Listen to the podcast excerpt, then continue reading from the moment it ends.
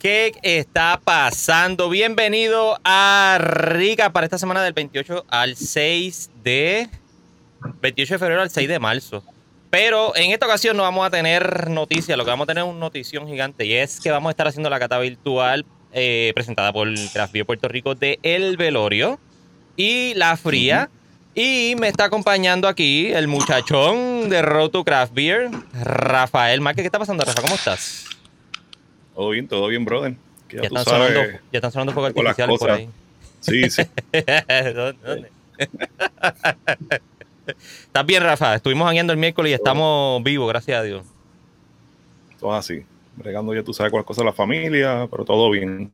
Mira, quiero recordarle, eh, vayan poniendo por ahí, hay un par de gente, está Jonathan, está Miguel Vázquez, ¿qué está pasando Miguel? Lireini, Ujú. Lireini está de vuelta. Qué bueno, ¿dónde está Constantino Lireini? Tiene que andar por ahí. Fernando y el muchachón Eduardo Fontanes. Eh, para no hacerle esperar más, como les dije, vamos a estar haciendo una cata virtual con eh, el corillo de Second Self y el corillo de My Abuela's Food eh, esto en Atlanta, Georgia. La entrevista y la cata va a ser en inglés. So, eh, bueno, puede que nos tiremos un par de palabras ahorita con Luis por ahí en español, pero no hay problema. Va a ser en inglés la mayoría de todo. So, no se preocupen. Si tienen preguntas, pónganlas ahí para ellos, que las vamos a estar haciendo. importante. Yes. Pongan las preguntas y lo que se están tomando, como siempre. Que También, nos están si acompañando tienen- la noche de hoy. Déjenos saber si se están dando la fría o el velorio. Mira. Constantino está ahí, está vivo. Importante. Y llegó, Importante Cristian también, qué bueno. Pues sin nada más que decirle, vamos a entrar directo con los invitados. Está también. Aquí están. Welcome, welcome to Welcome to recap, recap. Through talking craft beer. What uh, uh, from left to right? I don't know. If, I I don't know if it's from right to left. I don't know. With the black shirt with the El Velorio design. Show it, show it, Jason. It's Jason Santamaria from Second Self Beer Co. He's one of the owners. Oh, look at El that. Velorio. Beautiful Hashtag art. Yeah, thank you guys. Beautiful art. thank you. And in the middle is Luis Martinez. Es boricua, pero está allá. From My Abuela's Food. I, I have to say something before we, we keep on going. I, I started following Luis when we started going to do the interview and everything. And I started seeing all that food. And I'm I'm basically reducing Mhm. I'm, I'm eating in portions. And you keep putting you keep putting all I'm that not. food. And man, you're just just making me break my diet. And to the far right or to the So far left. patillas, Breaking some for it, fungos, it's like and, you know, it's like I don't know. And I started and I started Awesome. watching videos. He's he uh, let's we're gonna start making tostones. And I, damn, he's gonna make tostones. it's not easy. And and I saw the video about the habichuelas with the habichuela with uh, calabaza. Damn. And on the far right is Joey That's Maldonado from. Craft Beer Puerto Rico, the man of the you. hour that made all this happen. Thanks. Thank you, Joey. How are you doing? Yeah, Joey. Fine, I'm fine. Thank you for making all this happen and uh, thank you a lot, man. doing this great uh join. All right, let's Mhm. start this thing with the. I, I mean, this is the second beer you've done, but it's the one that Luis has the shirt on, and it's La Fria. Let's open it so we're gonna talk and drink. Yeah. Let's get it out. Yeah. All right. Thank you a lot for being here, guys. Really. It's super awesome. I'm just so happy to have this guy here. All right, this is La Fria. This is a lager, right? Yes, it is a Korean style lager. Yeah. Awesome. All right. So I would like to know from both of you the Twitter version of where are you from? Salud. Ah, cheers to all Cheers. you Salud.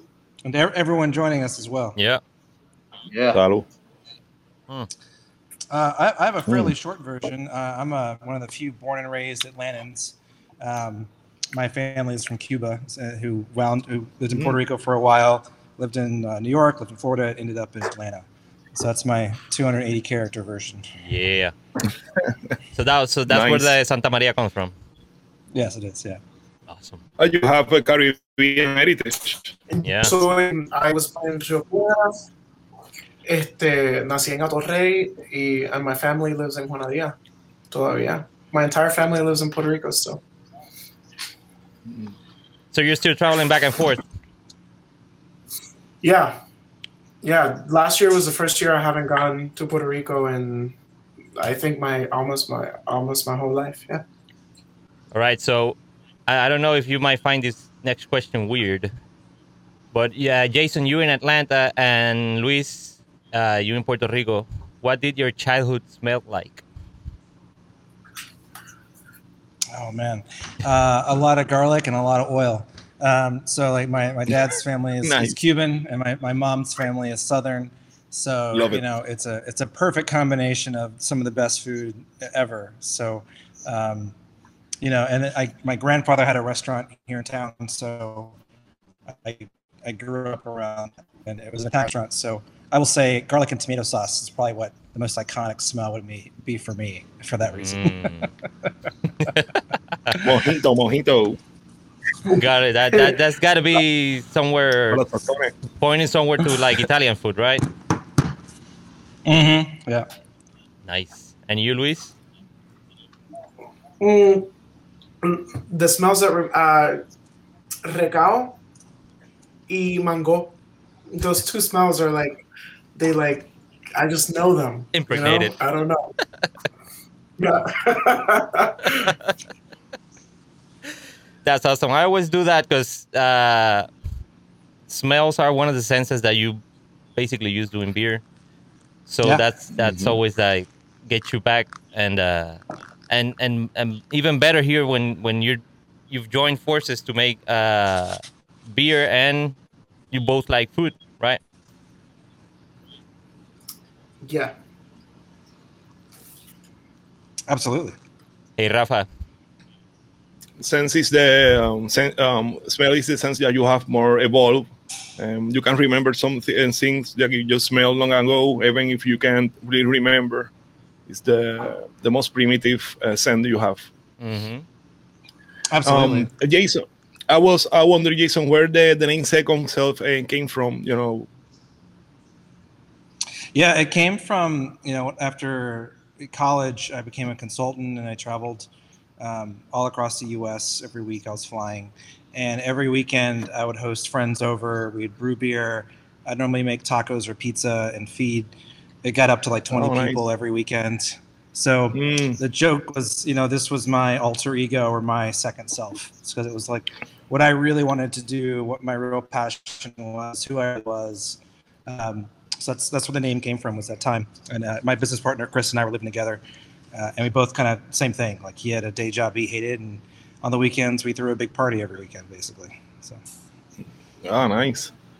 yeah, that's it's like interesting. like Mr. Hyde, Mr. Yeah. Hyde or something like that. yeah, yeah. Jack Yeah. Mr. Hyde. But yeah, for, Uh, for me, I it's can about relate you know, to living, that. a, living a dream, and and we, we we try to work with people to help them realize their dream as well, um, whatever it may be. Nice. So, Yeah, it's I can relate to that. You know. that's basically Uh, when the, I like was the younger, inner I- entrepreneurial guy. Yeah. hmm Usually do to um when I, when I move with my wife, you know, I usually do like uh, parties for for our friends on the weekends. Um, some of my first homebrews, I you know uh, give them to taste them. Um, uh, I can relate what you, you're saying. You know, those moments are you, you're free. You can do whatever. You just you know eating, uh, cooking, drinking, getting your your homebrew or your, your beer in this case it's it's part of the experience so i can relate to that Yeah, me too. I just Thank you. basically I used to work like for corporate America and uh, always wanted to do something like these podcasts and audio production and video production and just would get out of work and then go to my second self, which was basically doing the podcast Yeah. and doing everything. Yeah. yeah, I mean, so many people have stories like this, and I, I love hearing every single one. So Yeah, and if it's beer related, better yet, no? absolutely, yeah. Yeah, and Luis, how how I mean, uh, when when did you get to Atlanta from Puerto Rico? Uh, 1996. Ooh, the Olympics. Yeah, Terrific. yeah. Yeah, Yeah, that, the and the, the the lamest investigation from the FBI, from the bomber, and everything. we were there. I was there that day, like blocks Yeah? away from where that happened. Actually, Oh, yeah, I still remember it. Wow. Yeah. And what was the, the, the most impressive thing that you you remember from that day? Apart from the the people running and the explosion and everything.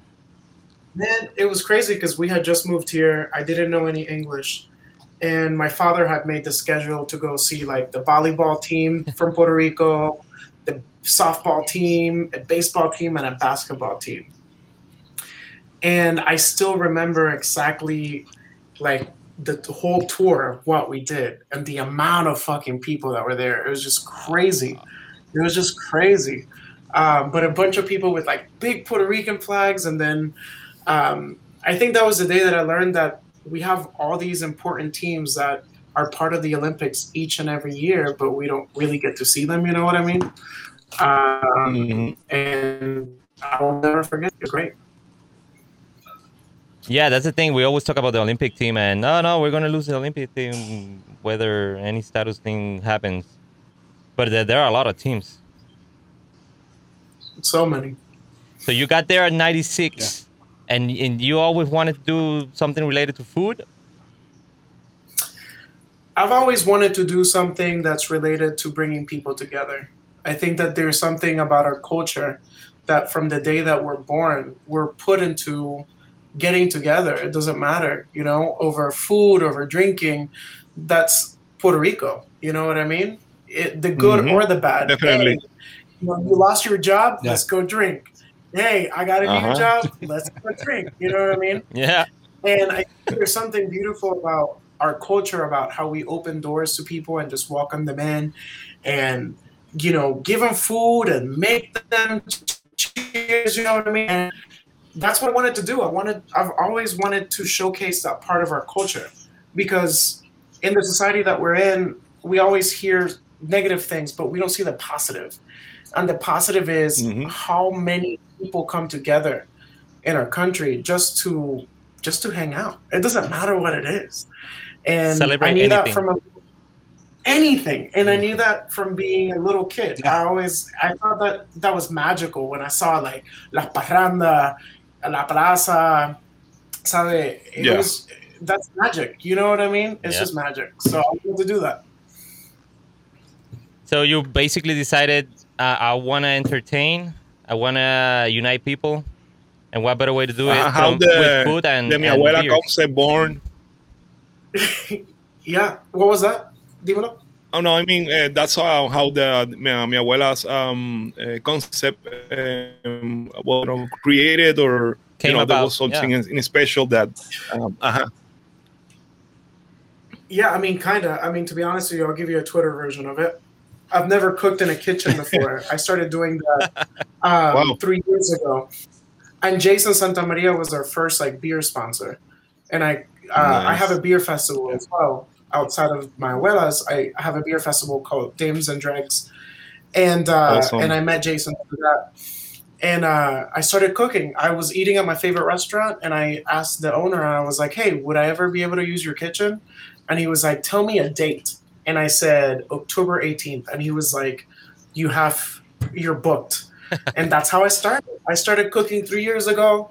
I worked corporate then. I worked for, uh, I worked corporate, cooked, did the beer festival for two years, and then last year, um, Okay. we were able to start our business in February 29th.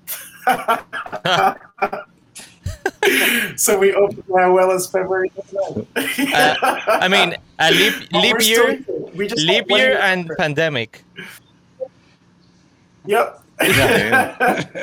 so we one, you know, uh, and uh, it's my I, I still love what I do. Yeah, I I, have, I would never change a day in my life. It's been great.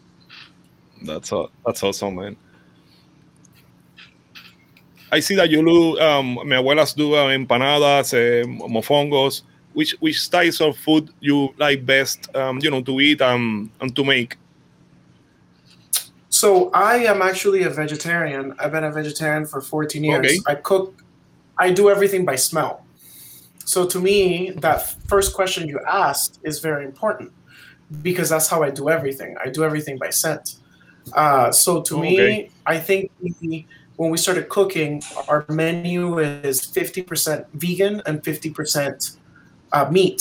and I think that that is what I love to do. I I am able to feed everyone, and that's so important. And you know, in Puerto Rico, our food isn't really like flour based, so most of our food is gluten free because we don't use flour Mm. for our food. Um, so I love cooking, but my favorite thing that I make is rice and beans.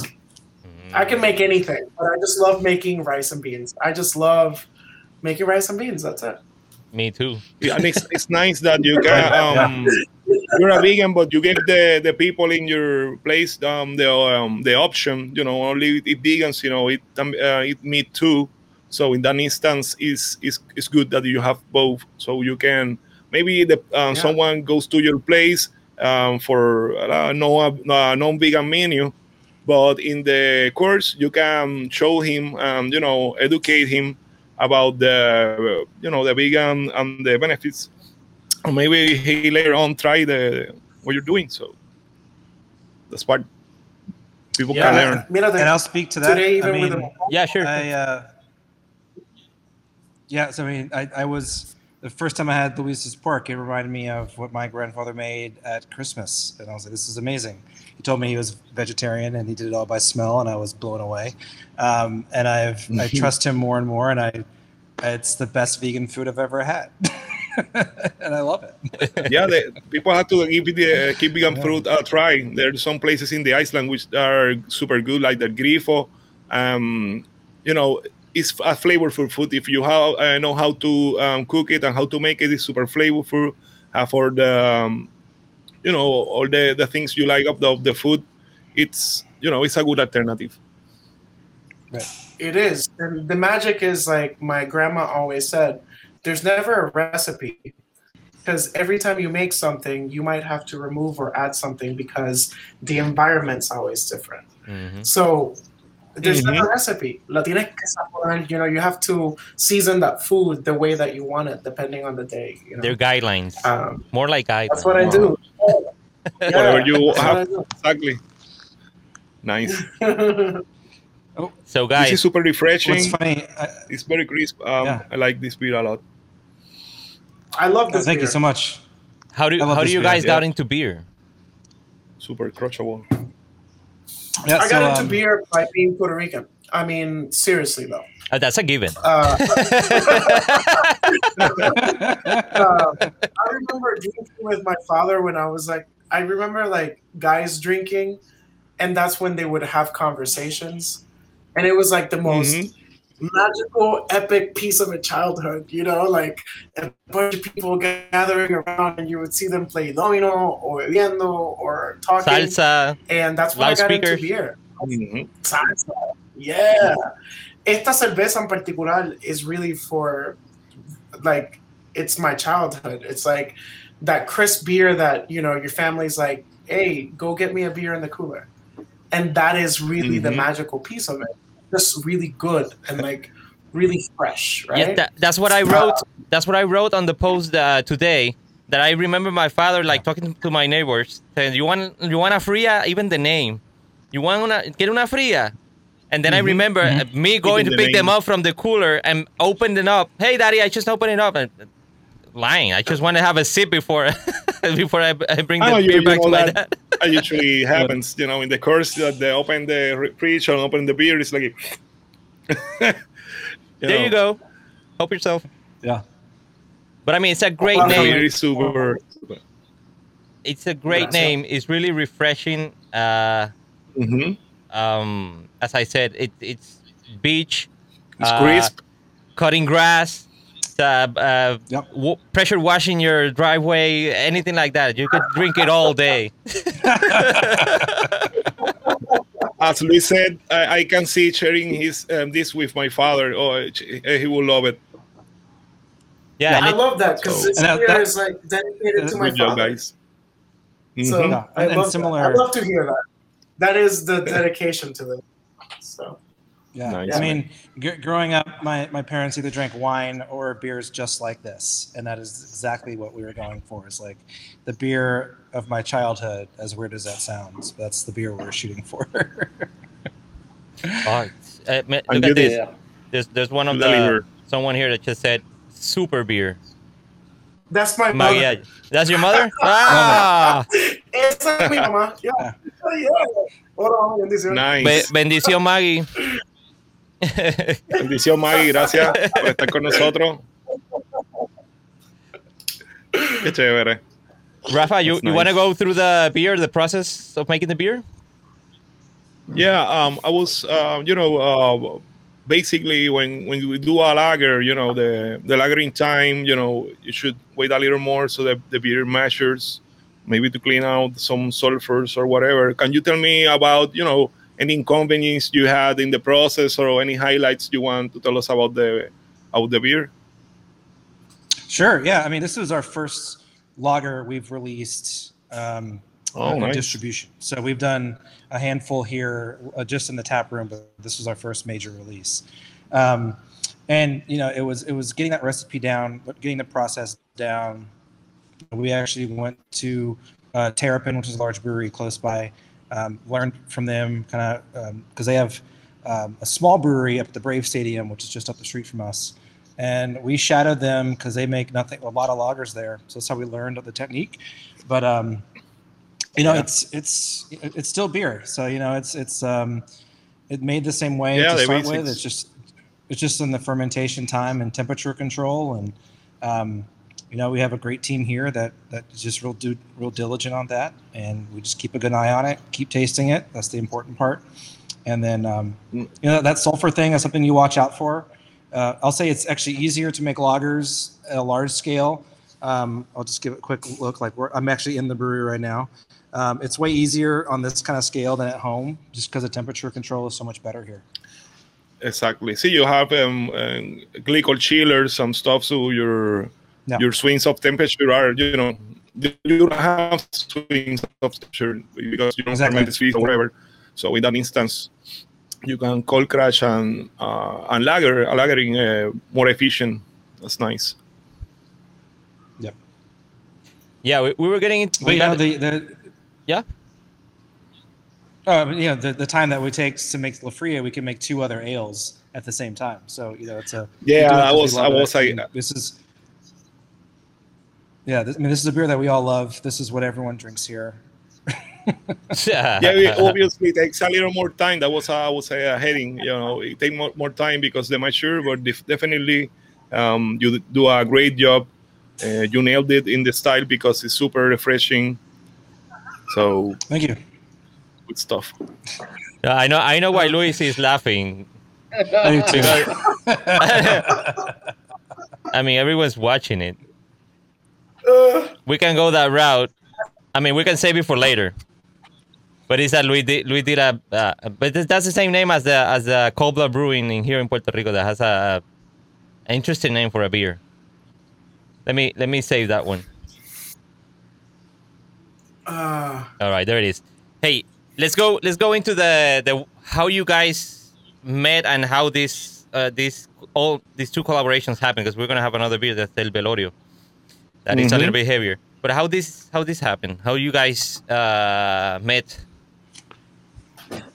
Yeah, I mean, we, we originally met with um, Luis is a beer festival he does, Dames and Dregs, and so we were we did a beer there, and you know we actually were working with another chef on a different Hispanic beer that didn't actually happen at all, and then you know when we had our fifth anniversary, which was I guess a year and a half ago, you know I want to do something big and collaborative, and you know I really have enjoyed working with Luis, and he had um, this great story he wanted to tell with with El Velorio, and I'll let him tell that story, and then we work together to create the beer. But that's that's how that started. But I'll let Luis talk about the the story because that was really his. Yeah, because El Velorio was the work. first the first collab you did. Correct. Yes. All right, and, and La Fria is the one that we're drinking now. The lager is the second one. Correct. All right. Yes, yes. Uh, La se acabó. yeah, it ended. I mean, I- we just So- did our third one.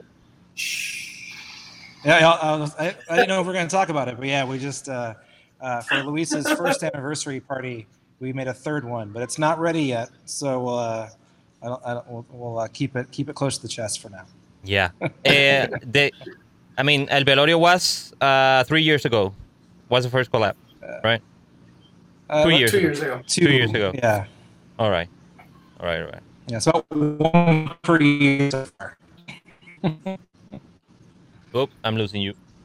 You're turning into crazy Bugs Bunny.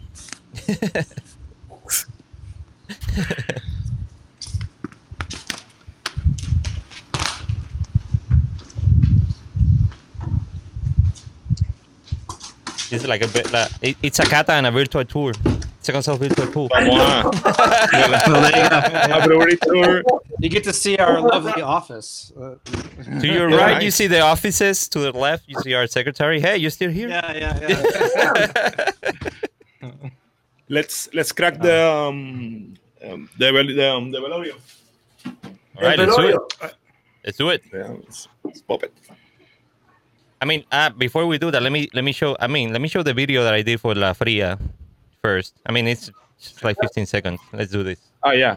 Let's do that first. Ooh. Oh my! That's a sexy video. Yeah. is one sexy video. yeah. In, Lu- in Yeah. Ooh. and now let's do This is let's, how you let's do do the it. velorio. This is the one for the velorio. I'm gonna stop on that one. Mm. Gonna pause it, and we're gonna go here. We're gonna talk about it, but I don't want I want to come back to it so we can talk about the label because that's that's one of the Yeah. most interesting labels I've seen. And I, and since you talk about stories, Luis and Jason, I love stories too. Uh, I want to talk about the story from that label. So everything, Joe, we- both beers, Cheers. both beers really have a story. I mean, everything that we have done in reality, Jason has let me be as as I can be, and I appreciate you, Jason, for that. You know, La Fria was really dedicated to my dad. That La Fria was that conversation piece. And Velorio was a. I wanted when Maria happened. I was in the United States. My family was in Puerto Rico, and there was nothing that I could do outside of sending stuff or having calls or whatever. And the years went by, and I still felt like I couldn't leave anything behind after La Fria, after Maria. I did know one thing though that the strength of the Puerto Rican people and the resilience that they had. I used to have these phone calls with my brother, and he used to park on the highway just to give us a call, and he would say all these beautiful stories about how people were helping each other and how people would be doing these crazy things. And then my aunt Sulma, which she's actually watching right now, she was the first one that called us um, after Maria happened, and we were able to talk to her about a week after. And she had very little limited information, limited everything. I had more information on Puerto Rico than she did because she couldn't really do anything. And I remember her being like, she lives in Guaynabo, and then she was gonna drive to Juana Diaz, where my family is. She was like, I don't know if I can make it with my gas. Anywho, the years went by, and I realized that en un velorio, not only do you celebrate the people, but you celebrate people with stories. And mm-hmm. in velorio, Puerto Rico, people do it drinking hot chocolate y comiendo galletas por soda. Like that's really the the thing. You talk about it. But there's such a beautiful thing about bringing up stories of people and talking about memories that you have with people. And that's what a velorio is. It's this beer that represents our culture with hot chocolate. It doesn't have queso de inside, but it could. It should. Uh, how, we, how we talk about how we how we represent each other by always sharing stories. If you meet a Puerto Rican, they're Mhm. always going to tell you a story. They're going to tell you about your neighbor. They're going to tell you about how their day went. They're going to tell you about anything. They're just going to start talking. And El Velorio and the Can, when I met the artist Maite, I met her. I was looking through Instagram. Maite Nazario was 19 years old when she did this artwork and um, she had one piece, and it was la, uh, la manos de una abuela, and la manos tenían they looked like my grandmother's hands, and I DM'd her, and I was like, "Hey, can we meet at Starbucks?" Hmm. And she was like, "Sure, I'll meet you at Starbucks." and by the way, when we started talking, uh, she was like, "I have felt this emptiness that I couldn't, that I haven't done anything for my country, for Puerto Rico."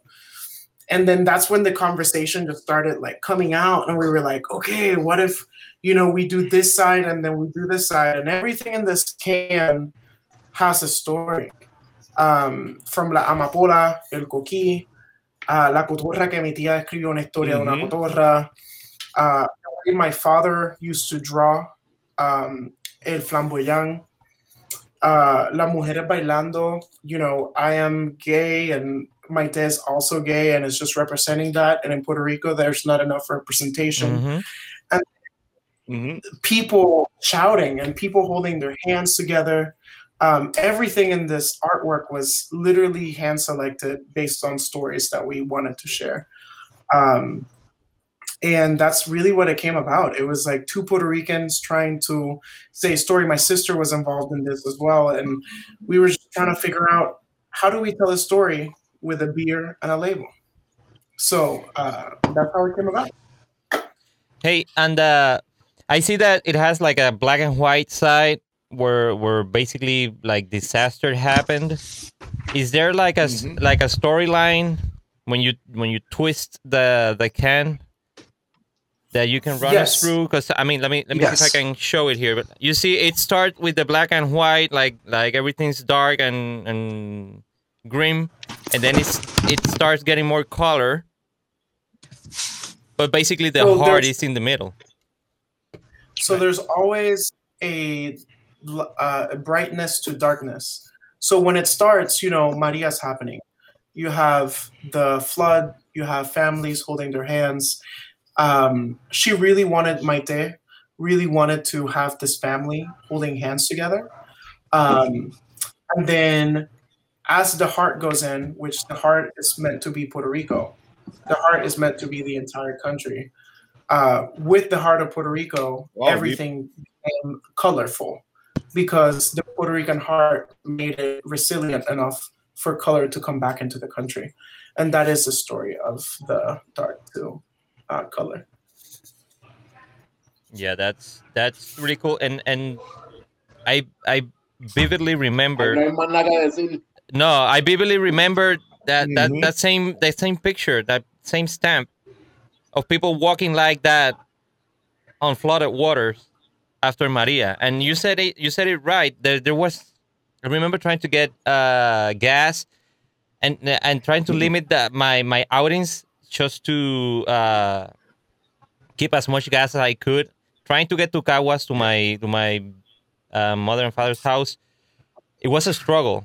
It was a real struggle. Yeah. But everyone came together, as you said. Everyone came together and started helping and starting everything doing. Uh, I mean, we didn't have that much damage here where I live, but uh, but you you could see that you could hear that also because after Maria, basically what we heard was uh, AM radio because that was the only thing that we could Yeah. pick up. So I think In she did she did a beautiful job with this uh with this label. Which the disaster brought the best Yeah. of us in that instance. which we have Um, some and the label stickers. is killer. We have some stickers of this uh, label, right, Joey? Yes, we do. We can do a a giveaway with a trivia. I don't know. Uh, can anyone put there on the comments what was what was the the meaning of second self? What it what it represents? What's the mojo? What's the motto? Yeah, the first one to guess that get, gets a free sticker of El Velorio. Y Eduardo no puede participar. super rad. I love that.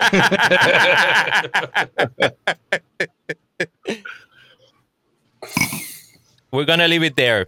That's the question. What, what's the meaning of the what's the meaning of the uh, of the name second self? What it represents. So Rafa, you wanna go through with Jason about the the beer? Yeah, um, the feel. Um, I like. I love the beer because it's supported, but it's you know have um have a good body. You know, Mhm. it's it's not super thin. Um, I feel the chocolate definitely like that chocolate, a hint of coffee maybe, but no, no, no. As if had coffee, much coffee, whatever. It's more like a like a burn. You know, pro- probably for the grains. And and I love it the that so um you go through, you know, not a normal porter. Uh, if just uh, an imperial, which is way better. You know, you aim for lower OG, you know, for lower alcohol or higher alcohol. I mean, um, which is interesting because some people may, you know, uh, be a little scared of the percentages of the alcohol. So, so far, super good. Uh, how you incorporate the the Cortés chocolate? You know, Yeah, so uh, a porter is something that we've been. We have a year-round porter, a chocolate porter. That was kind of where we started with this.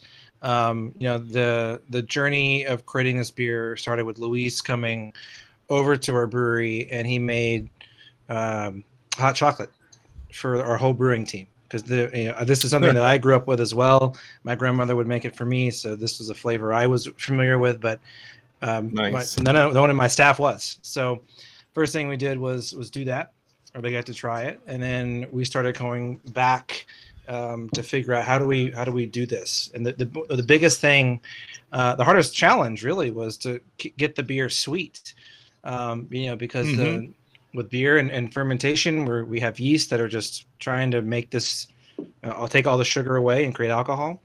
Um, and Cortés chocolate is delicious but it is a lot of sugar. So it is just more sugar for that yeast.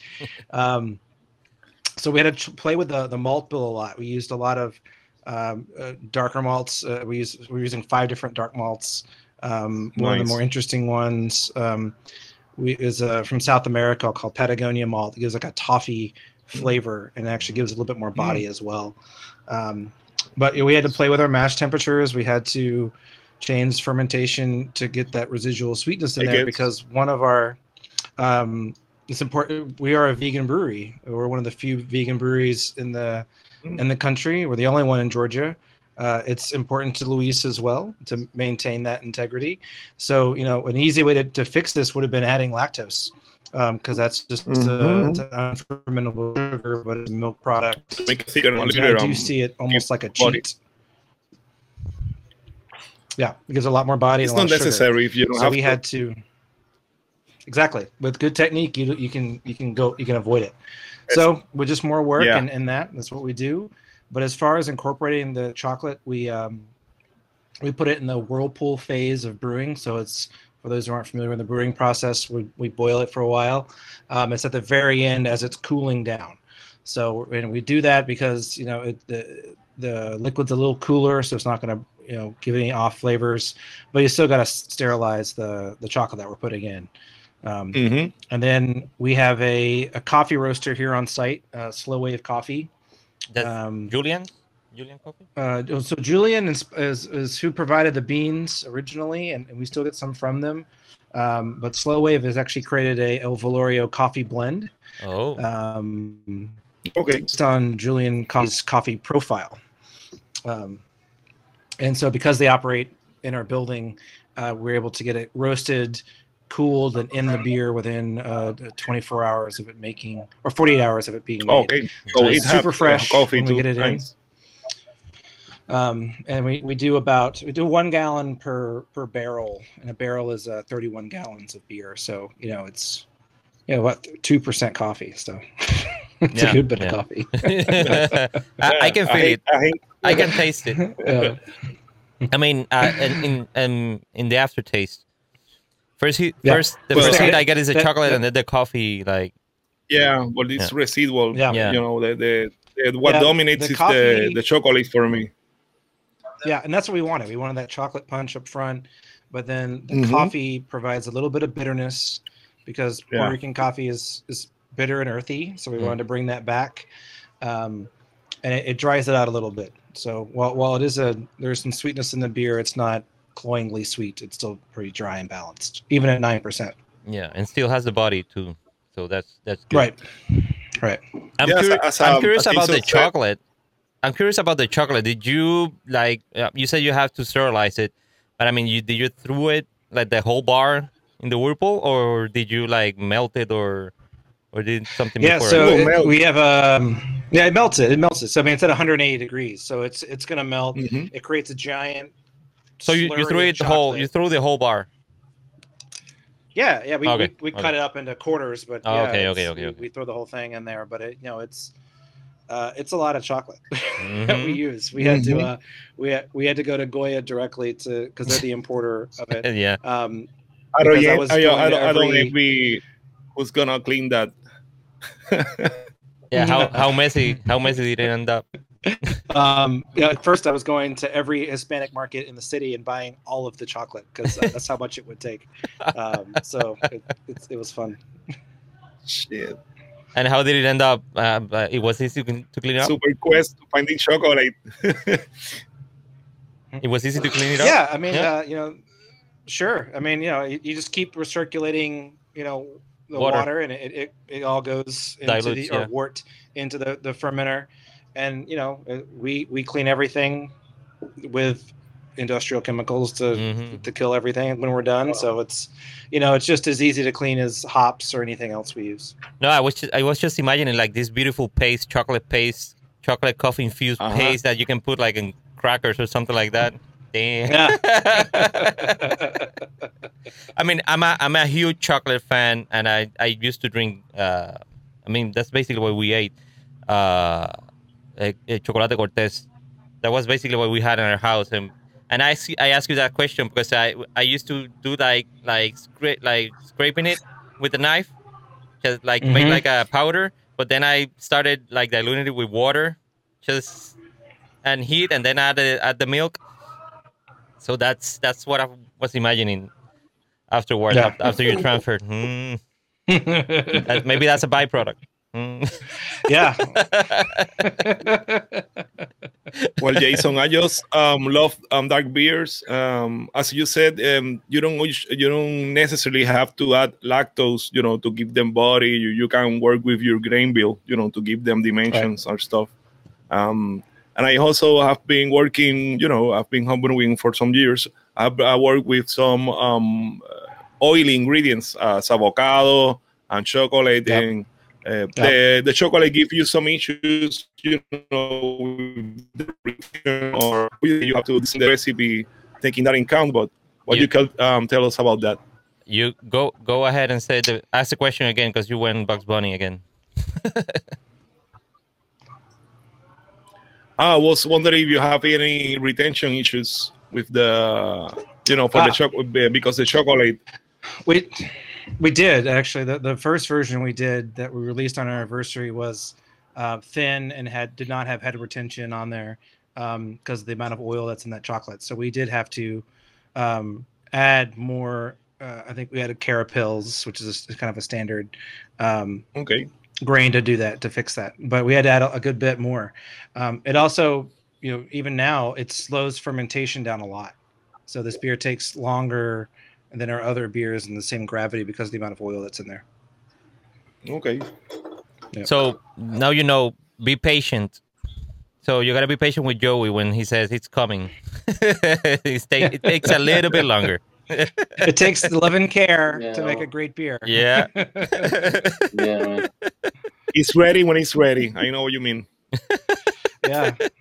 Uh, and you know, there's things we can do to speed it up, but you know, it it, it always negatively affects the beer. So we we really just, I, I say we're kind of custodians of yeast. We just let the yeast do what they do. We make sure they're well fed, make sure they're well taken care of.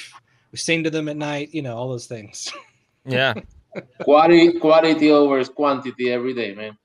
Always. Always. Always. Absolutely. Yeah. I agree with you, definitely.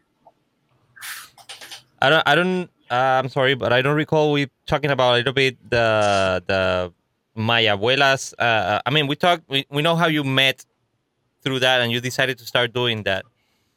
But uh, how how do you figure, Luis? Uh, start making beer. Uh, uh, basically, like your like your own beer for your your house beer, something like that, for your restaurant or your pop up. uh, I've always wanted to. There's one. My favorite beer of all time is Estrella Inedit um, Mm. by Dan I Brewer, know that. I know that one. and you can find it in Puerto Rico. Ahora mismo Yeah. in Puerto Rico, in gas stations, you can find it. That's my favorite beer, uh, and it's crafted by the chef um, and by the brewmaster. He's a chef, but he's also the brewmaster for the brewery. And Jason kind of mentioned that at the beginning, I had the idea. I had brought a chef to Second Self because I was really envisioning a beer that's made through a chef's eye when it comes to flavor. To bring in different products, to bring in a different Mhm. different procedure on how to craft the beer. Then A it landed on me. And then I was like, wait, I'm a chef. I don't want to take this. and that really is that, you know, um, when I'm doing my food, when I'm crafting, you know, a menu, I envision different flavor profiles. And I was like, I really want to start making our own beers with flavor profiles that are familiar to me growing up. How can I make that possible? And Jason was super open to this idea, and he likes to be creative. Um, and he has a science background to it, right? I have Mm. like the flavor profile to it, but he has a science background to it. And that's kind of how it met. And it's a beautiful, like, it's been a beautiful, like, just collaboration to be able to work that way. Yeah, thank you. And you know, I I came I put myself through college with a catering company, so I've been cooking for a long time as well. And um, you know, a lot of our our beers do have food ingredients in there um, on top of just standard beer ingredients. So this was any any excuse to put non beer ingredients in beer. I, I always want to. Um, and if there's a, a beautiful story like Luis has crafted, all the more better. and that's the beautiful thing. Uh, uh, one of the things that I always heard it's uh, you can pair beer with food. There's Obviously. that you you can pair. Uh, I mean, I've always seen pairings with uh, wines, but beers is like a nah. We're just gonna drink the beer. We don't we don't pair it with anything. We don't match it with anything. And I start, there. I, I'm starting to see this this new resurgence of pairing beer with food, and you're I mean you're you're on, a, on the extreme part because you guys know about food and you guys know about beer, so you're you're uh, like a thousand percent upfront from anyone. But yeah, it's a, I, I love doing beer food pairings. You know, when when you, you talk about the flavors of beer versus wine, um, flavonoids are kind of the, the tiny different, uh, f- you know, amino acids that create flavor. So wine has about uh, 2,000, 3,000 flavonoids, and then beer has 20,000 to 25,000 because, you know, there's so many more ingredients in beer than there is wine. Mhm, Um, you know, wine is grapes plus oak and thyme mhm. that's basically it. Uh, beer, you can add chocolate to it. You don't have to add chocolate to it. You can do all sorts of things to it. Um, and the other thing that beer has going for it is is carbonation. I mean, only certain wines do, but Mhm. carbonation really lifts flavors off the tongue, helps them meld together, and you you get this this mixture that you would never get with wine because wine will just sit flat on your tongue.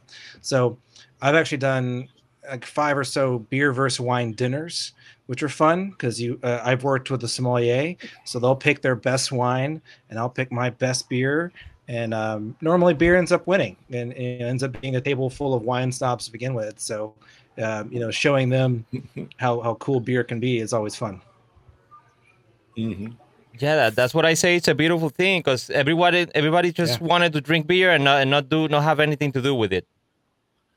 And it and it's starting Yeah. to to turn that page and start to to pair beer with food and and, and it's a beautiful thing. It's it's a Mhm. It's an, a tasty thing also. Um, I used to be I used to do a segment called uh, critiques de cerveza, where I go through like a five minute video talking about the beers, and at the end I, I pair it with food. and and I got some comments saying, I mean, you, you, you keep pairing some foods, some beers with uh, like fettuccine alfredo. I mean, but if- that what what Puerto Ricans are eating, that I mean, you go to any place and, the, the you can have a fettu- fettuccine alfredo plate. So I, I'm giving you the beer just to pair it with that fettuccine alfredo. So it's not a bad thing. I mean, it, it's just a thing of taste. But but I love it. I love it Yeah. that, that the beer and food are starting to get uh, that marriage going on. Yeah, I mean, forever beer's just been the common person's drink. That's kind of why I chose it too, because it's it's something that everyone can get. It's not too expensive, but you can make it super fancy. It could be on the dinner table. It could be for breakfast. It could be for dessert. It doesn't matter. Yeah, yeah. I had breakfast the other day with a with a beer, and that was the most beautiful thing I ever had.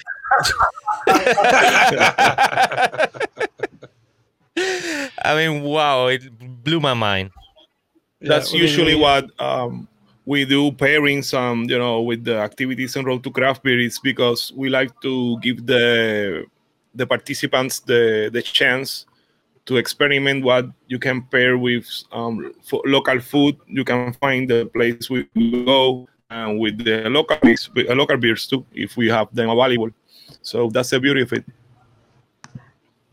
Yeah. Hey, I wanted to ask. Uh, I mean, do you want to do that question, uh, Rafa, for Joey? Ah, yeah. Um, uh, now, first, uh, uh, first, I want to ask um, Jason, uh, which is your favorite um, uh, beer to to brew and to drink? It, it, it might be the same, but I was wondering what you like to drink, uh, what you like to to brew, if you have the chance. Yeah, I mean, the one of my favorite styles of beer is a saison. It's a it's a Oh, nice. Belgian style of beer. Um, it's Mhm. it's crisp, it's dry, it's um, citrusy. I always say saison Dupont is my desert island beer because I could drink that with anything at any time for as long as Okay. I can be. Um, so that's really one of the styles that I, I just honed on to for a long time. I still love making them. Um, now, now my goal is just to try new things. Like what are what are the new what are the Mhm. new breweries doing? What are some of the the older breweries doing? And it's it's my job to try to you know be a year or two ahead of what everyone's doing. So it's kind of the fun part about uh, where I am. Nice, So And how nice, how nice uh, way well, of the- thinking. I mean, if you can the, say, the, the, I'm curious about how, how you go about that process of uh, trying to stay ahead a year from what everyone is doing. How what what's your research? What do you do? Yeah, I mean, it's a lot of you know, looking. Um, you know, I, I subscribe to places like BevNet. I listen to a bunch of podcasts. Um, you know, see what people are looking for. It, homebrewers are good too because they're playing with things that you know are that might be too expensive for us to play Mhm. with at this scale. But it's a good idea that you might not have thought of um, you Mhm. know, and then I, I'm a fan of kind of infusing uh, different alcohols too. So we've done some co-fermentation with with wine. We've done some co-fermentation with apple cider. Nice. Um, so I think that is very interesting and something that we're spending a lot of time on. And then we're also working with a lot of different yeasts, um, which I think is going to be uh, big in the next few years. I mean, everyone's been focusing on hops for a long time. I think uh, yeast is kind of going to be one of the next bigger things, and so that's what we're playing with now.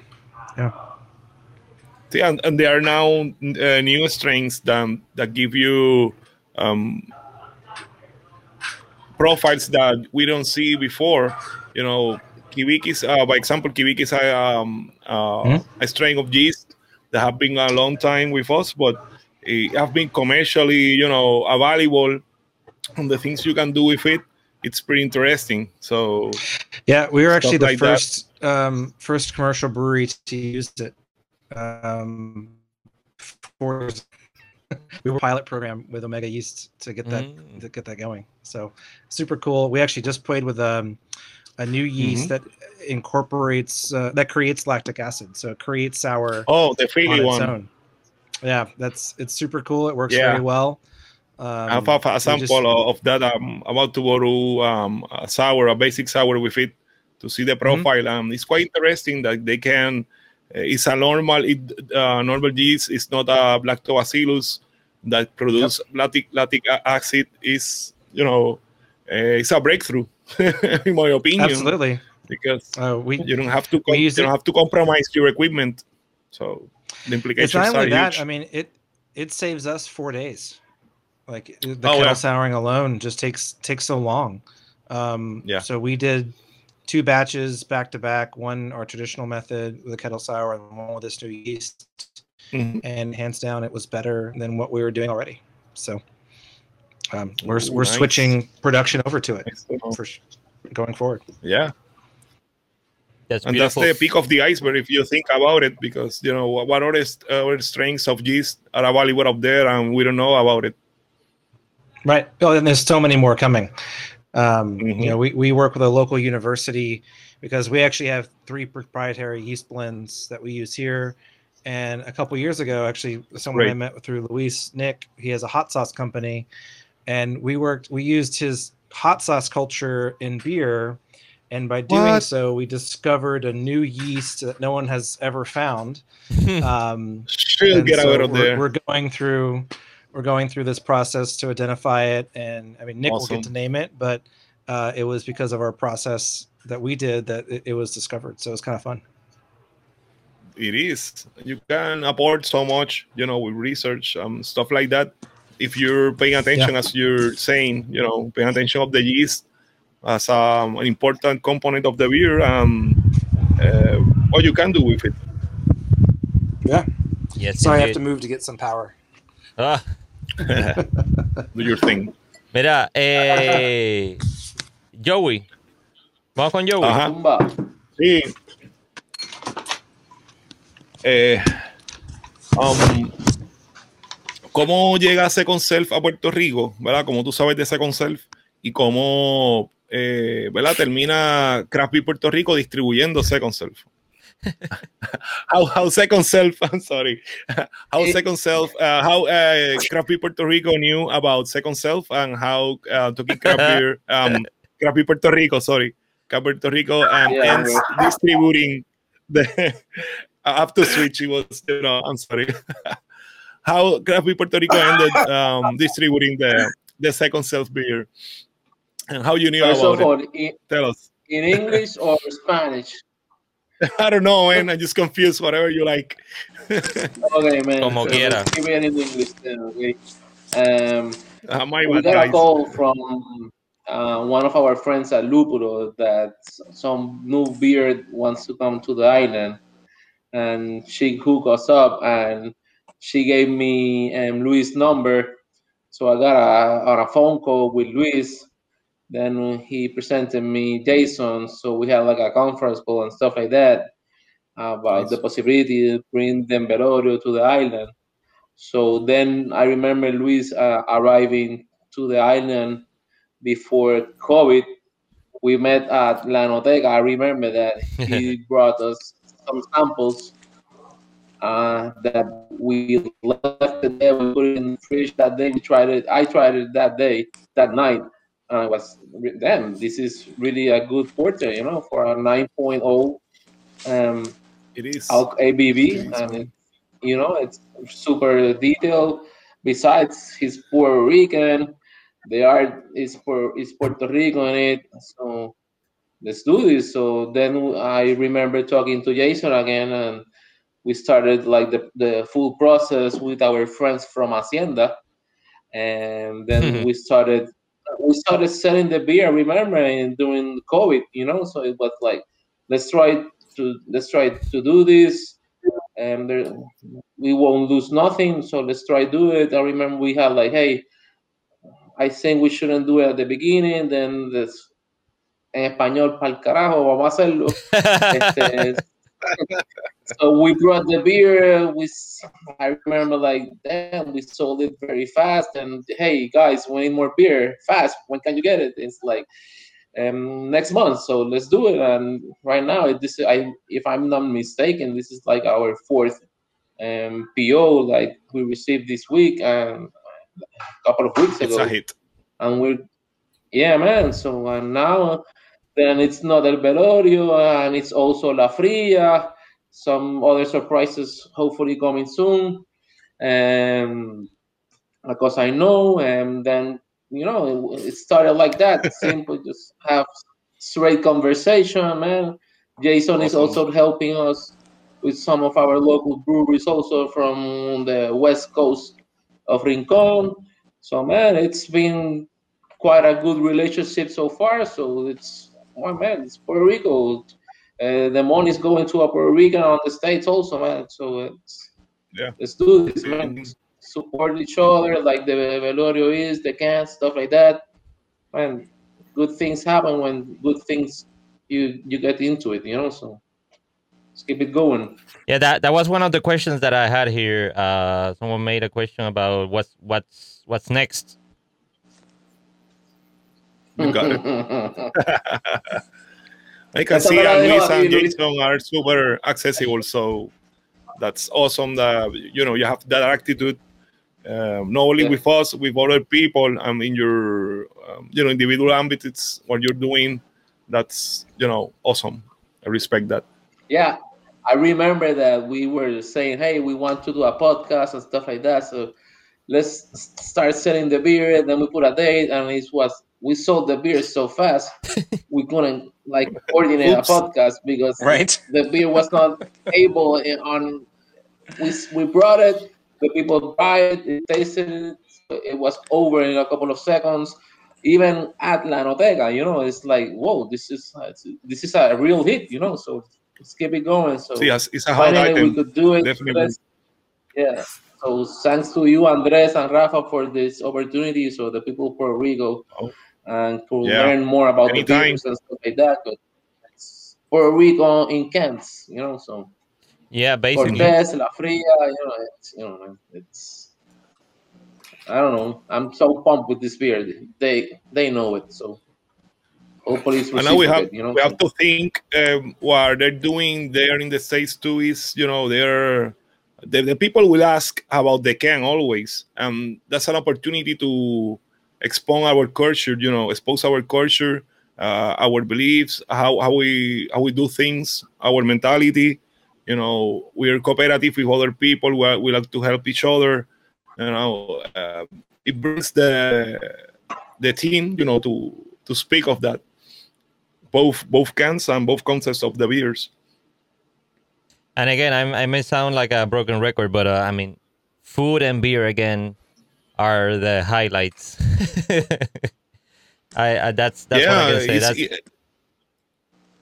Can't and go wrong both, with both things are about inspiration. So you know you can do good beer, maybe a good a good food without inspiration, or you know, or without loving it really. yeah, mira, here's a comment from Lilani. Said she's she's uh, she's in la diaspora. She's in the states. It's nice to see how Boricuas at the U.S. are keeping our culture alive, and that's great. Yeah. I, Cheers. I, I saw some videos from uh, the video from uh, Taste Atlanta. I think it is. Saludos ahí. No. Salud pa Hello. Luis, I think it was the the, the video I saw that the Taste of Atlanta that you were in. Discover Atlanta. Discover Atlanta. I you see I mean, I mean you see uh, at the place you see all the the Puerto Rico flags. I mean like the string flags. You have them up there, and when they started talking about the calabaza, I mean, I just felt so good. It's so moist and and tender. I mean that that's what we had all day. that that's our Yeah. lunch. Y todavía yo no he hecho punche. Imagínate cuando yo hago un punche de calabaza con habichuela. Diablo. Es que si tú no le echas, uh, if you don't do um, uh, pumpkin in the you know the beans, you need not um, with um, comino. You know, you It's have not beans. they're must. They're not No. beans. No. Yeah, They're not Puerto Rican beans at least. You know, you have to Eh, have no, cumin, I have, have have have pumpkin, but it depends. I have an idea. La gente Luis, que le echa papa tú- que no tiene calabaza. What's up? No. Yo creo que ya sé por dónde va yo, güey. Sí, sí, sí, es bien fácil. Cuando tú vengas para Puerto Rico, vas a tener que hacer cocinarnos, ¿verdad? Y entonces hacemos un videíto con Andrés y con Rafa, Hey. la cocina, probamos diferentes cervezas con la nueva cerveza, así que I will bring a Ajá, homebrew too. Lo inventamos so allí mismo en la, en la We noteca. have beers, homemade beers. Tú me dijiste que yo puedo usar la cocina en la noteca. Yo, yo voy para Puerto Rico a cocinar. eso hablarlo bueno. con el chef de allá, pero se hace. Ese sitio, I will help you out. Mira.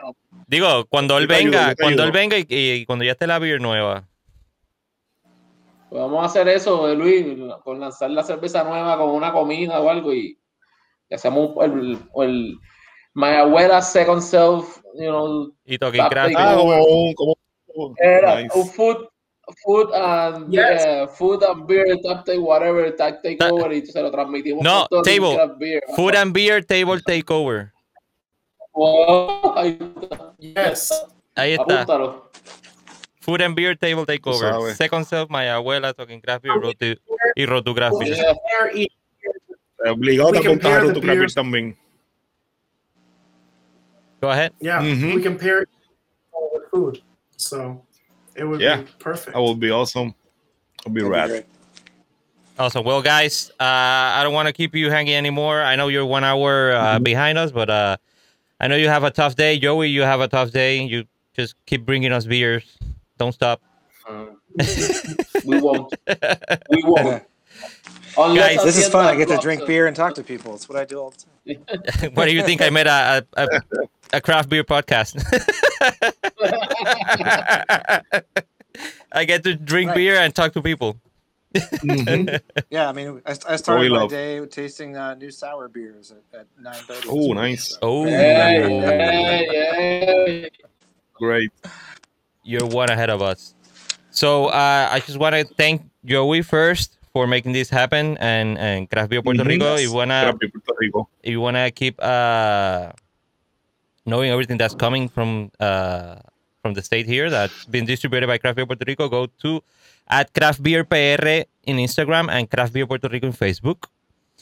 If you wanna keep watching the most beautiful food that I've seen so far, Puerto Rican food, the plating and everything from Luis, go to at My Abuela's Food PR in Facebook and My Abuela's Food in Instagram. And if you want to keep watching and knowing everything about the great beers that Jason and the team at there at Second Self Beer Co. are doing, go to at Second Self Beer in Instagram. I just want to say something to you, Jason. You might want to try if you have someone uh, working with the with your webpage. I think the the Facebook uh, link is broken or something because I tried going to Facebook and and it's not working. So go to Instagram. Uh, it's uh, it's Facebook. It's Facebook ATL because you can't put beer in your name on Facebook. So oh, it's, it's second self ATL. second self ATL. So So you find it like got that. Yep. And ATL, baby. and Yeah, if you wanna, representing by Joey, I love it. I like that. I like. I mean, my name is Andres. I like that. I like that A. So Joey. Okay. hey, if you wanna keep learning more about beer o hacer cerveza, you may wanna hit Rafa at Road to Craft Beer. He gives you seminars and give you uh, all the knowledge you need for making your home brew. So watch out because uh, March 20th, el 20 de marzo, is the next uh, seminar that Rafa is going to be doing in Dylan's Beer Garden. We were talking about Dylan's uh, before we went in. So might want to try that. And if you want to keep knowing everything that's happening in the... Oh, Luis went away. If you want to keep knowing everything that's happening in the Puerto Rico beer scene, so follow Talking Craft Beer at Talking Craft Beer, Instagram, Facebook, and at Talking Craft B in Twitter because they are couldn't fit. That's one of the things that, No. that happened. Talking Craft B. so guys, I want to thank you again. I mean, Luis Luis left. Maybe he can come back in. But uh, yeah. uh I Thank hope you I a lot for being with us, guys. It's been a pleasure. Thank you for all your, you know, uh, the, the knowledge, Jason. I looking forward to speak, you know, uh, with you more in uh, in depth of the brewing process. And um, to Luis, he is not here, but um, it has been great speaking with a foodie. And Joey, thank you for making this happen. Yeah, and remember, Ley, el velorio and la fría. El kill Yeah. shot. Th- Monday. thank you so much for having me. This was so much We got fun. more. We got more Thank coming. you, everyone, for joining. Thank you, Yeah. Jason. Anytime. Yeah. Mi Thank you, gente, gracias a todos los que gracias a todos los que estuvieron por ahí. Nos veremos en la próxima. Gracias you, por venir. Los quiero. Bye.